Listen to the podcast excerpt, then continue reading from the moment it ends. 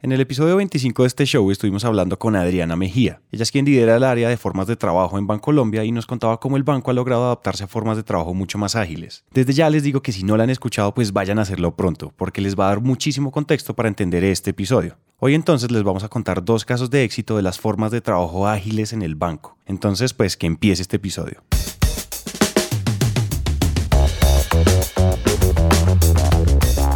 Hola a todos y bienvenidos a Innovación Bancolombia, un podcast de Bancolombia en coproducción con Emprendete, donde nos sentamos a hablar con expertos sobre transformación digital, tecnologías disruptivas y economía digital.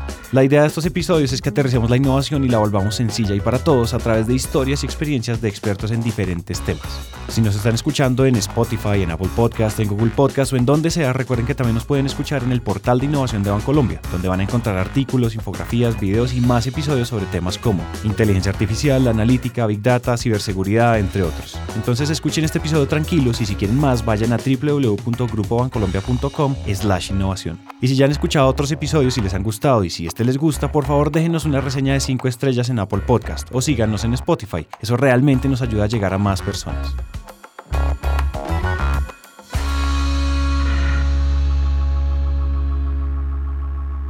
Bueno, mi nombre es Karen Marín, yo trabajo en la Dirección de Formas de Trabajo. Nosotros acompañamos equipos para la, eh, buscando la adopción de los marcos de trabajo ágiles y una transformación así hacia áreas o, o ecosistemas más, más eficientes en cuanto a la generación de valor.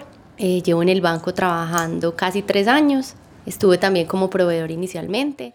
Mi nombre es Luisa Fernanda, trabajo acá en esta experiencia pues del banco hace 14 años. Esta transformación empieza en las áreas particularmente de tecnología. Vengo trabajando con metodologías desde que entré pues eh, al grupo y, y, me ha tocado toda esta transformación que ha tenido de trabajar con metodologías tradicionales a metodologías ya más orientadas al cliente, más orientadas a ciclos cortos de aprendizaje, eh, de mejoramiento y de entregas pues de mucho más valor pues hacia hacia, nuestros usuarios y nuestros clientes. Tanto Karen como Luisa Fernanda están encargadas de la incorporación de la agilidad en la cultura de Bancolombia y ese rol que desempeñan se conoce como Agile Coach. Su traducción al español es algo así como mentor ágil o coach de agilismo. Bueno, un Agile Coach es una persona que acompaña a la organización en ese proceso de transformación, buscando que haya un empoderamiento del ecosistema. Entonces no es una persona que determina el cómo hacer las cosas, sino que acompaña para que se hagan las cosas de acuerdo a cómo se necesita en ese momento. Y lo que busca es como tener, eh, garantizar que haya ese foco en la generación de valor, en el beneficio del cliente, en que podemos traer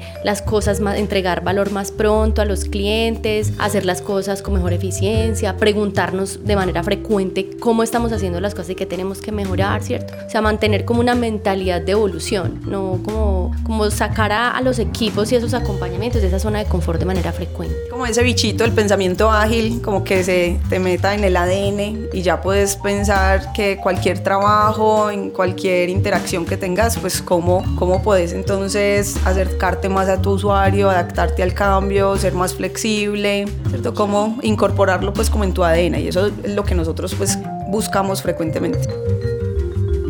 Karen y Luisa hablan del cambio como el concepto más importante en el trabajo que ejecutan. Y es que hacer esa gestión del cambio es una tarea muy compleja, porque implantar ese gen de cambio en una empresa tan grande que ya conoce cómo caminar con pasos rígidos para hacer que el negocio funcione es verdaderamente el reto que ellas asumen. Es enfrentarse a la resistencia al cambio de las personas y los equipos. Yo creo que lo hemos vivido como en todas las formas posibles. Entonces hemos encontrado personas que se conectan muy fácil con este tema porque vienen ya con su mentalidad de, de estar explorando cosas todo el tiempo. Otras personas están más en, en su zona de comodidad sin embargo, algo que hemos aprendido es que en este camino no podemos ir solos, ¿cierto? Y ahora cuando ya pasamos a ser parte de gestión del humano, empezamos a acompañarnos de otras, de otras áreas y centros de experticia que tienen un conocimiento más profundo de cómo hacer esos procesos. Entonces ha sido más efectivo porque hemos logrado como subir un poquito el nivel de estrategia y bueno, en este caso no aplica lo mismo para todo el mundo, sino que hay que utilizar eh, otras herramientas y otras formas de llegar y siempre estar pensando, bueno, estas personas son distintas, hay que hablarles de manera diferente. Pero en el camino sí nos hemos encontrado personas que quizás no, no se conectan tanto con el tema y que quizás hoy todavía no se conectan. Entonces tenemos de los que, de los que se han conectado de una y han sido apalancadores de todo este proceso, hasta los que se montaron porque les tocó, pues porque ya todo el mundo estaba, yo no me puedo quedar atrás, ¿cierto? Inclusive esta semana en una visita una persona nos decía, entonces ustedes cómo hacen con los controles de cambio? Nosotros, ya no existen, ya no existen los controles de cambio, yo creo que casi le da un infarto, ¿cierto? Eso es algo que ya no hay que controlar porque es que realmente es la cotidianidad y el mercado es muy, muy eh, es muy duro y está cambiando a una velocidad muy grande, entonces necesitamos es que eso lo veamos como algo muy positivo y no como el coco de, de la situación. Pues antes era un cambio, no, pues ya no, ya tiene que ser algo realmente que me abra mis oportunidades. Bueno, además creo que en esta transformación es importante eh, como hacer una lectura del entorno y mirar quiénes son los que siempre están como muy inquietos por tener esos cambios y empezar con ellos, o sea, sembrar esas semillitas y empezar con ellos a, a, incorporar esos cambios y los ejemplos y los resultados de esas semillitas son los que van antojando a los otros para el cambio, ¿cierto? Entonces, empezar a identificar esos early adopters de querer hacer las cosas diferentes, de ser flexibles, de generar ideas y generar innovación, creación y que los otros al ver esos resultados se quieran montar, pues es una buena estrategia que hemos venido aplicando. Hoy Karen y Luisa están hablando con nosotros porque cada una de ellas participa en un caso de éxito dentro de la gestión del cambio y de la migración de los procesos al agilismo. Así que vamos a contar aquí sus historias. Por un lado, Karen es quien acompaña en este momento a Sufi, una marca de Bancolombia que funciona como una línea de créditos. Eso significa que Sufi se crea con la finalidad y disposición de otorgar créditos para sus clientes, ya sea para comprar una moto, un carro o pagar los estudios. Casi que Sufi es la línea de crédito para todo. Estos créditos, que pueden ser tanto de corto plazo como de largo plazo, garantiza la flexibilidad para la necesidad de cada cliente pero para entender cómo iba a funcionar esa unidad de negocio, Karen y su equipo tuvieron que pasar un camino de aprendizajes. Y esa es la primera historia que vamos a contar en este episodio, la historia de agilismo de Sufi. Eh, o sea, en Sufi básicamente había como unas necesidades de transformación desde el negocio que tenía. O sea, el, negocio como estaba parado, eh, estaba enfrentando unos nuevos retos eh, con los aliados diferentes, pero no se, no se encontraba como un camino realmente de cómo abordar el tema de una manera que le permitiera crecer y ser flexible, ¿cierto? Y empezar a explorar otras cosas que, que ese negocio no había explorado. Eh, hay algo supremamente valioso, es que el vicepresidente que tenía Sufi en ese entonces es muy de la mentalidad del cambio y de hacer las cosas bien, o sea, no es de casarse con una sola cosa y hacerle replicarla eternamente. Entonces, él hizo eh, un ejercicio de de conocer otros, otros bancos, otros, otras empresas, de cómo estaban abordando temas similares y empezó a conectarse mucho también con nosotros y con la experiencia que estábamos teniendo con el tema de agilidad. En ese entonces, pues ya hubo una declaración, aquí vamos a hacer una transformación, no vamos a seguir haciendo las cosas igual y esto no es de pañitos de agua tibia o de cositas en una esquinita y en otra esquinita, vamos a hacer algo profundo. Eh, cuando hubo esa declaración, eh, se hizo un trabajo también con una consultora, el trabajo se hizo en compañía de esa consultora y nosotros.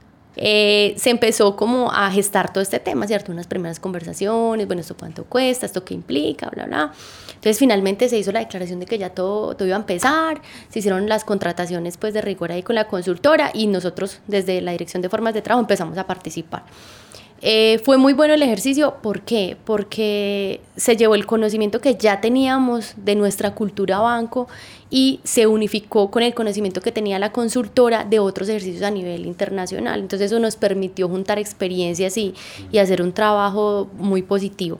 ¿Qué sucedió ahí? Eh, se empezaron a hacer unos ejercicios, unas mesas de trabajo donde participaban los líderes de SUFI, participaban las personas de formas de trabajo, empezó a integrarse también con los otros centros de experticia y gestión, porque pues finalmente este tema, más allá de una transformación de la forma de trabajo, también tiene que ver con las personas. Antes ya hemos usado el ejemplo del sándwich, y es que la innovación sucede de arriba para abajo y de abajo para arriba. Todas las capas del sándwich componen la receta perfecta para que el cambio suceda. Y teniendo esas puntas conectadas, lo que venía a continuación era lograr conectar las áreas, a los equipos y a cada individuo con la idea del agilismo. Que la persona cambie su modo de pensar, que entienda que hay que hablar con el otro de manera rápida para que las cosas se solucionen, que no necesitamos una reunión para todo, que podemos tomar decisiones de manera centralizada y que no se necesitan unos niveles de aprobación altísimos. Entonces ahí también había que ver cómo a las personas se les iba a contar esta historia de manera diferente.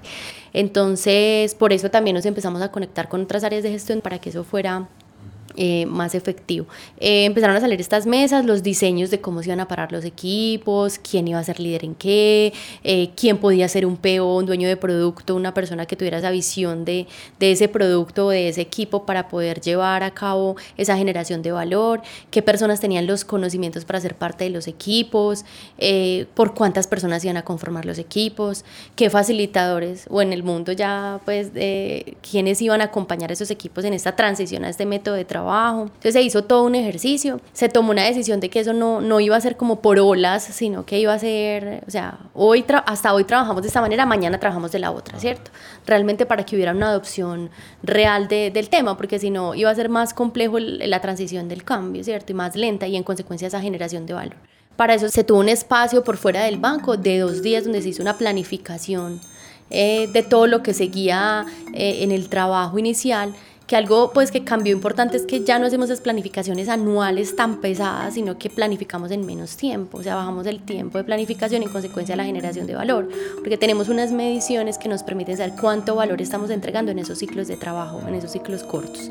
Entonces, en este momento Sufi tiene planificaciones trimestrales, o sea, cada trimestre todo Sufi se sienta a pensar qué sigue en los próximos tres eh, meses, ¿cierto? Y qué, qué cosas vamos a mover, qué cosas a nivel de valor, cuánto vamos a mover la experiencia, la vamos a mantener, vamos a incursionar en un nuevo negocio, vamos a mejorar eh, ciertas cosas de la propuesta de valor y eso qué impacto tiene en nuestro negocio. Ese, esa sentada la tenemos cada tres meses. Antes la teníamos cada año, mucho antes, cada cinco años, ¿cierto? Entonces eh, fue un cambio importante, o sea que la gente tiene que hacer un esfuerzo de volver a repensarse como, como Sufi. Y la gente arrancó experiencias que nos cuenta la gente.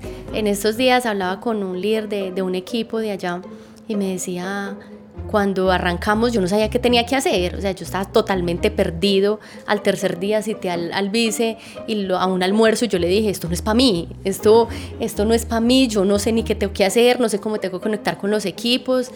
Eh, y pues muerto la risa nos contaba, ya hemos entendido cómo es este tema de las interacciones y, y lo que les decía el, el, vice en ese momento de ese almuerzo era, tranquilos, venga, miremos qué tenemos que recomponer y cómo vamos a ajustar la cosa, pero estamos seguros que es el camino. Y no fue solo él, o sea, fueron dos personas hacia almuerzo a decirle, yo me autosalgo de esto porque esto no es para mí, y apenas llevan tres días. Entonces parte de ese cambio, o sea, como el cambio nos, nos cuesta a veces, pero también es como yo me reto a, a experimentar y ver qué es lo que pasa, que fue lo que hicieron ellos en ese momento, listo. Después de esa conversación, no, listo, vamos a darle con todas, sabemos que no es fácil porque este tema, o sea, eh, no podemos decir mentiras a nadie, no es fácil. O sea, esto es de disciplina, esto es de hacerlo con juicio, no es de, ay, sí, un poquito aquí, un poquito allá, no, esto es o con toda o con nada, porque si no, realmente no funciona. Es igualito que, pues, que la dieta. Ese símil que hace Karen no puede ser más acertado, si no piensen en cuando decidieron hacer una dieta. Es difícil cada día por la costumbre y la resistencia al cambio. En ese caso, lo difícil es trazarse un objetivo y cambiar rutinas, espacios, conectar a las personas que van a apoyar el proceso, que van a soportar con conocimiento la transformación y que ayuden a acabar con la vieja rutina y hacer que mute a una nueva cultura enfocada en ese nuevo propósito de cambio. Eso solo quiere decir que el cambio es un trabajo de disciplina y constancia para todos los implicados. Y sí, cambio se resume en pasar de un estado A a un estado B, pero todo lo que pasa en ese trayecto se convierte en aprendizajes y en buenas prácticas para replicar en nuestros negocios. Por eso Karen nos cuenta sobre esos dos estados en Sufi.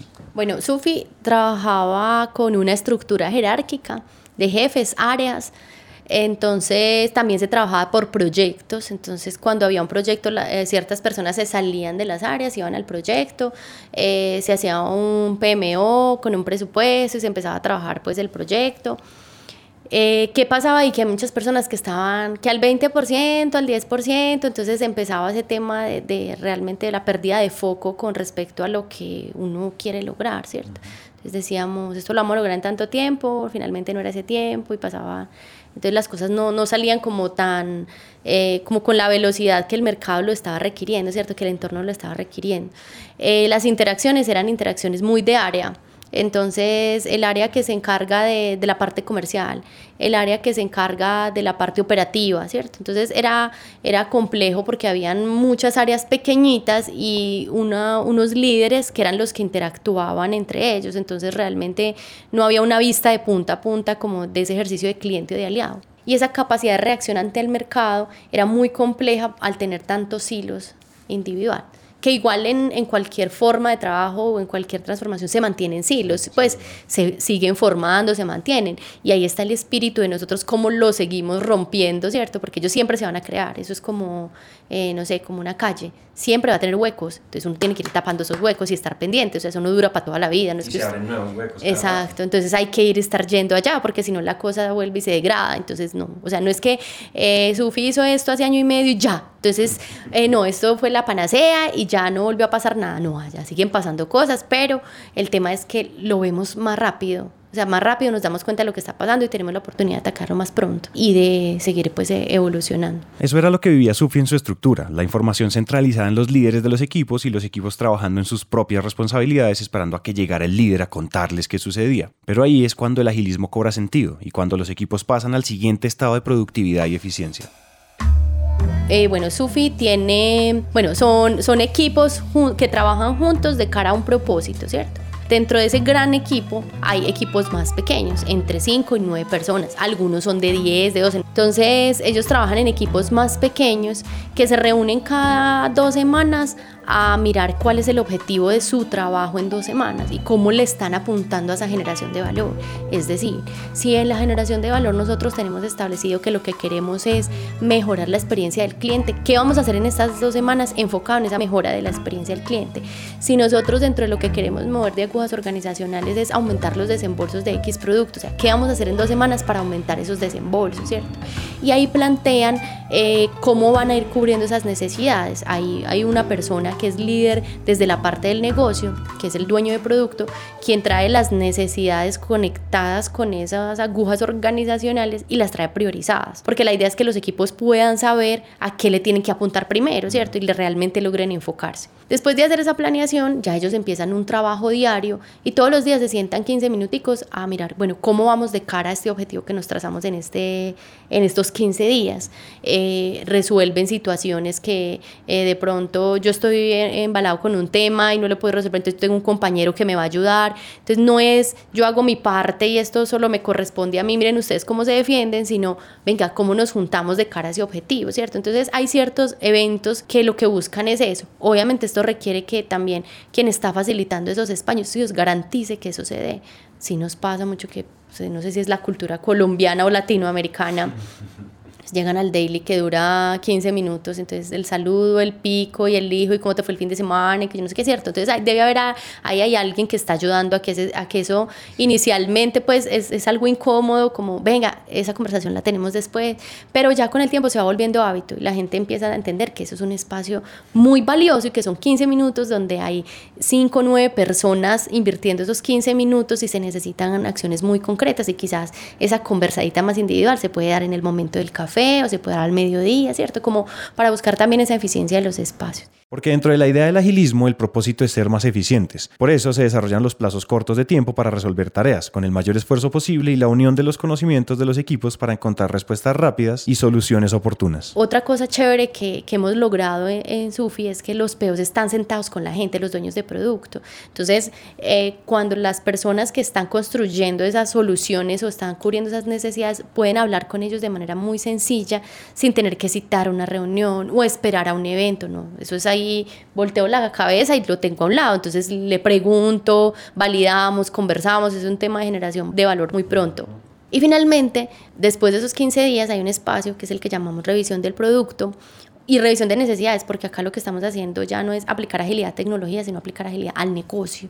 Entonces muchas soluciones no tienen tecnología. Por ejemplo, modificar un proceso sea, genera valor, ya los tiempos son diferentes, el cliente tiene, los tiempos de espera para el cliente son distintos, pero no hay nada tecnología, simplemente se intervino el proceso y se ajustó y eso es generación de valor, ¿cierto?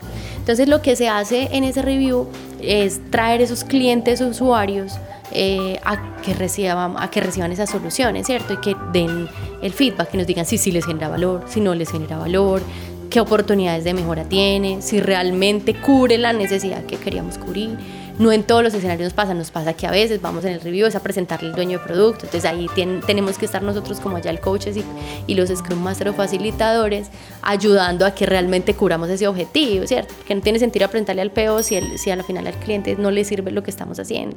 Antes de continuar, PO Significa ser el líder responsable de maximizar el valor del producto y hacer que el equipo funcione como un reloj suizo. Entonces, hay algo que se llaman las líneas de conocimiento y son unos, hay unos líderes que deben garantizar que esas personas que ya están distribuidas, porque ya todo el mundo está distribuido, tenga el conocimiento que tiene que tener para ser excelente en su trabajo. Entonces, lo que hay otros espacios donde ellos se sientan y alinean conocimientos, les llevan nueva información, hacen prácticas. Entonces, eh, ya hay unos que tenemos implementados, faltan otros, pero la idea es que vayan manteniendo ese conocimiento y no se pierdan en el tiempo. Todos estos aprendizajes sirven para que ustedes puedan replicar en cualquier proyecto o negocio este tipo de prácticas, no importa el tamaño en el que esté su empresa o negocio o proyecto. Y obvio, dentro del Banco Sufi es un caso de éxito que también se puede replicar. El tema es que el modelo por sí mismo es una revolución de cómo se estructuran los equipos y las dinámicas de trabajo. Y es entonces cuando Luisa aparece en esta historia, para contar la segunda parte de este episodio que vamos a llamar La revolución de la auditoría. Las transformaciones que venimos haciendo habían sido mucho de abajo hacia arriba.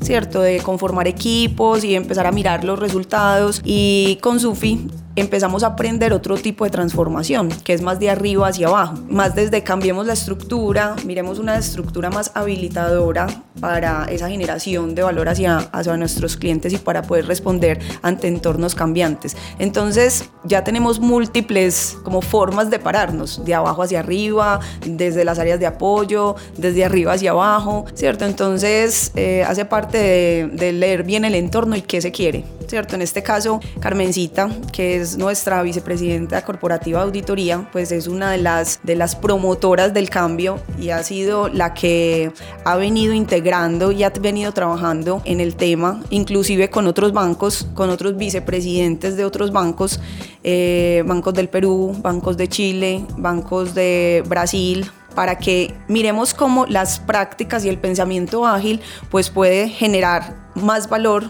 para las áreas de auditoría, de cómo las áreas de auditoría se deben parar para poder ser más habilitadoras de los negocios, ¿cierto? Y ayudarlos después a mover, digamos, las agujas del negocio. Y sí, desde ese rol pareciera que no se pudiera hacer innovación, pues porque, a ver, es auditoría, papeles, documentos, normativas, etc. Pues bien, hasta allá llegó el eco de las formas de trabajo más ágiles y de las buenas prácticas como en Sufi. Es entonces cuando se empiezan a fraguar nuevos planes para esta área. Además, no solo en colaboración de Bancolombia, sino de los otros bancos que estaban aportando a esta área, pensándose como un ecosistema y no como competencia. Entonces, eh, desde el año pasado empezamos un ejercicio muy bonito en el que nos juntamos, pues eh, hicimos un ejercicio colaborativo con los diferentes bancos, eh, trabajamos en un manifiesto ágil de auditoría en donde dijimos, bueno, ¿qué es lo que esperamos cambiar? ¿Qué es lo que queremos, digamos, promover los, del ejercicio de auditoría? En ese manifiesto ágil eh, se hizo en Panamá, ahí se juntaron pues como todos los, estos bancos y digamos que básicamente lo que se quiere es cambiar la percepción de proteger valor, o sea, tenemos que seguir protegiendo valor por parte de las áreas de auditoría, pero queremos agregar mucho más valor.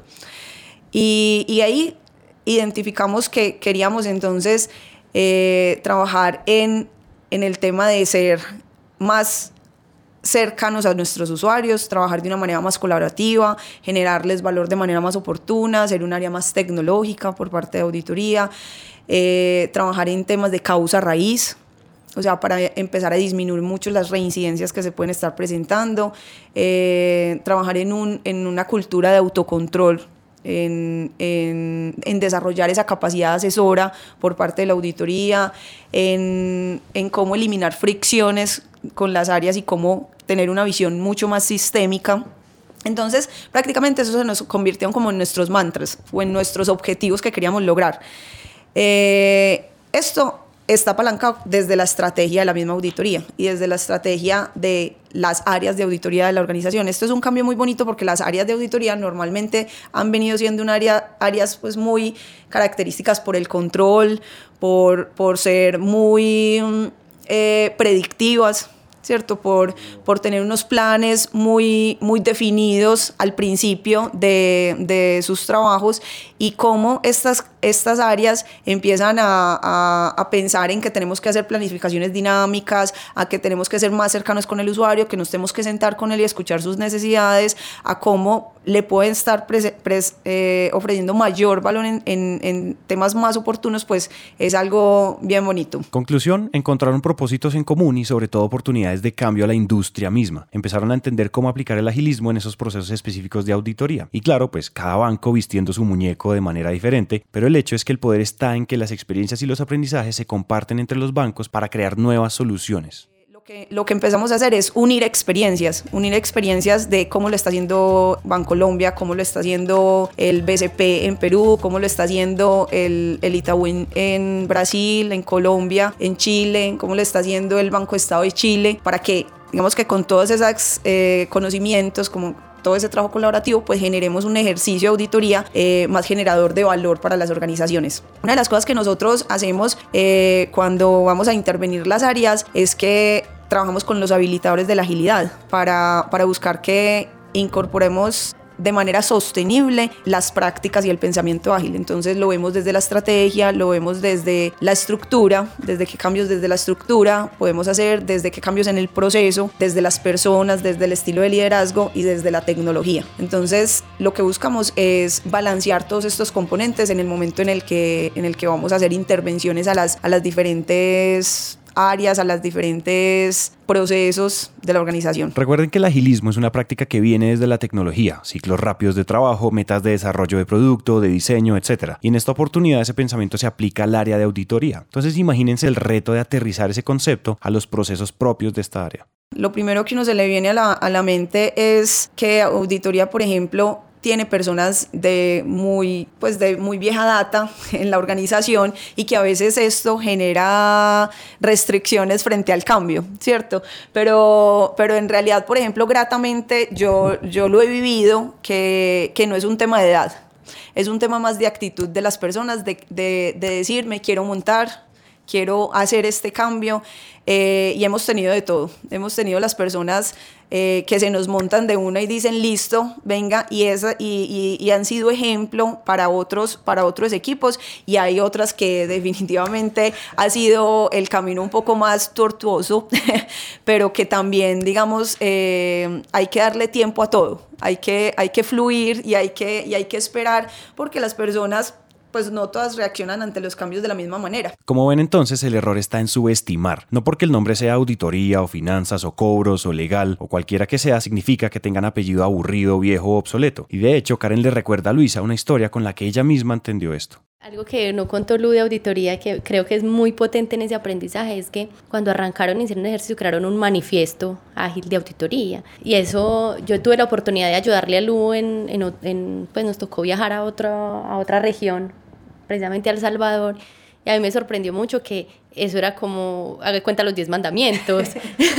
entonces, que el manifiesto, hay que mostrar el manifiesto. O sea, entonces, y, era, y fue muy chévere ver como personas que uno diría, pues pucha, es que auditoría es muy cuadriculado. No, o sea, no es, es que vamos a arrancar con esto, con esa emoción. Entonces, quizás a veces no es tanto, ay, ellos son muy cuadriculados, no podemos llegar no están pidiendo a gritos cambios. Entonces, exacto. Entonces, ese tipo de, de, equipos o de áreas están pidiendo a gritos cambios y ahí es donde podemos también apalancar muchas cosas que realmente conecten esas áreas que son de apoyo y que quizás a veces no las queremos mucho porque nos ponen controles, eh, cómo realmente las conectamos. Entonces, creo que ese tema de, de haber creado ese manifiesto fue muy poderoso porque realmente fue un tema regional, o sea, no fue un tema de, de Medellín, de, del banco en Colombia, no fue un tema regional y creo que ayudó mucho en ese, en ese proceso de auditoría. El mensaje aquí queda muy claro. Esas áreas que dan control a la organización, como el área de auditoría, son las áreas estratégicas que hay que montar dentro de la estructura de los proyectos, porque cuando son aliadas, mantienen el control en tiempo real de los procesos y ayudan a agilizar y a reducir el margen de error. Creo que tiene un propósito superior y es como a partir de, de, los ejercicios que se están haciendo con los bancos, cómo podemos inclusive llegar a hacer cambios o a influenciar cambios en las regulaciones, en los entes que vienen a estas, a estas entidades a, pues a, generar también control. ¿cierto? ¿Cómo, ¿Cómo podemos tener conversaciones diferentes con ellos y saber qué? Pues y poderles decir, venga, que estamos cambiando, también usted la forma de evaluarnos, también, también busquemos cambiarla. Eh, ahorita cuando hablabas del tema de los beneficios económicos, uno los ve muy, muy, muy fácil de comprender, por ejemplo, en áreas muy relacionadas con el negocio, pero en estas áreas que son más de apoyo, más de control, también uno puede identificar muchos, muchos beneficios en temas de eficiencia, ahorros, eh, en temas de cómo protejo valor a la organización, eh, en temas que, que, puedo predecir para que no se materialicen los riesgos, ¿cierto? Entonces, digamos que ahí nosotros tenemos un reto en, en cómo monetizar entonces todo este ejercicio, eh, porque en últimas está muy bien, estamos haciendo la agilidad, pero esto en plática cómo, cómo nos representa. Entonces, es bonito cuando los, los equipos nos dicen, eh, incorporando estas prácticas, eh, siendo más oportuno en la información que le estoy entregando a mi usuario para que él pueda tomar mejores decisiones, estamos ahorrando 150 eh, millones de pesos. ¿Cierto? O estamos protegiendo el valor de la organización en X millones de pesos, entonces, ¿cómo, cómo también lo, hacemos esa traducción a, valores monetarios desde áreas de apoyo. Entonces, digamos que eso también ha apalancado mucho eh, que, lo, que, que, sigamos creciendo en, en, la incorporación de las prácticas y de, y de, los modelos de agilidad. Cuando decimos que una organización tiene ADN de innovación es por casos como estos, cuando todo líder está dispuesto a evolucionar. Y no hablo de los vicepresidentes como líderes, hablo de los protagonistas de estas historias, todos aquellos que lideran cualquier tipo de procesos que cultive una nueva y más eficiente manera de ejecutar procesos y operaciones dentro y fuera de las empresas. Y sin duda Karen y Luisa son ejemplo de ello. Para terminar nos dejan un par de consejos o más bien un par de aprendizajes de todas sus experiencias. Bueno, yo diría, hay un tema y es que son, hay unos valores y unos principios que tienen que regir todo lo que, toda la actuación frente a cómo esté trabajando uno. O sea, tenerlos muy visibles y que sean muy claros, o sea, que se vuelvan, así como hablamos ahorita de ese manifiesto, que se vuelvan parte del trabajo. Esa transparencia, el respeto entre las personas, comprometerse, estar ahí, o sea, ser capaz de tener el coraje de, de asumir retos, ¿cierto? De, de pues pedirle cuentas a mi compañero porque al final no necesito un intermediario para, o sea, si nosotros nos comprometemos, somos grandes y somos responsables para pedirnos cuentas, que yo no tenga que llamar a alguien que me sirva interlocutor. Creo que esas son claves, eh, bien sea que estemos arrancando, queramos hacer una transformación así súper gigante, es clave que esos principios y esos valores realmente estén afianzados y que sean permanentes, no que sea un tema que retomemos para cada tres años. Bueno, yo lo que les diría es, de agilidad existe ya mucha documentación. O sea, ya hay muchos principios, muchos valores, ya está definido muchas prácticas que, que le pueden servir a las organizaciones. Es, es como lanzarse, lanzarse a, a aplicar y a experimentar y cada organización, cada ejercicio es completamente diferente. Entonces es como paso de toda esa teoría que posiblemente ya la han estudiado, ya, ya la conocen, a, a pequeños experimentos en donde van a seguir aprendiendo y van a ir evolucionando pues como, como la adopción de estas prácticas. Y eh, en el momento en el que empiecen a ver esos resultados, pues, pues van a querer eh, seguir montándose como en, el, como en el cuento. Pero es como, como hacemos, como muchas veces eh, conocemos ya muchas cosas, pero, pero nos da miedo como lanzarnos. Entonces empiecen con algo pequeño que, que, eh, que empiece a tener algunos frutos y, y, así van orgánicamente creciendo. Creo que es como pasar de, de, de un conocimiento a un aprendizaje al llevarlo a la práctica. La invitación es a la acción. Esto no es ciencia de cohetes y es perfectamente aplicable para equipos de 5 personas o para compañías de 5.000 personas. Así que no hay excusa para reinventarnos y para volvernos más ágiles.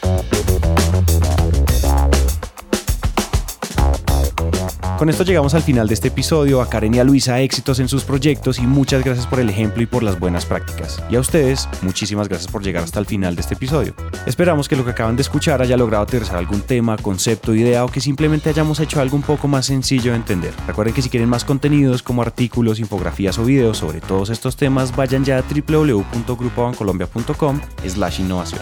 Recuerden suscribirse en donde sea que ustedes estén escuchando esto, Spotify, iTunes, Google Podcast, Apple Podcast o en donde sea. Recuerden dejarnos una reseña de 5 estrellas en Apple Podcast si este episodio les gustó. Eso nos ayuda a llegar a más personas. Este podcast es una coproducción entre Bancolombia y Emprendete, una marca de Naranja Media. Nos vemos el siguiente episodio. Gracias por escuchar.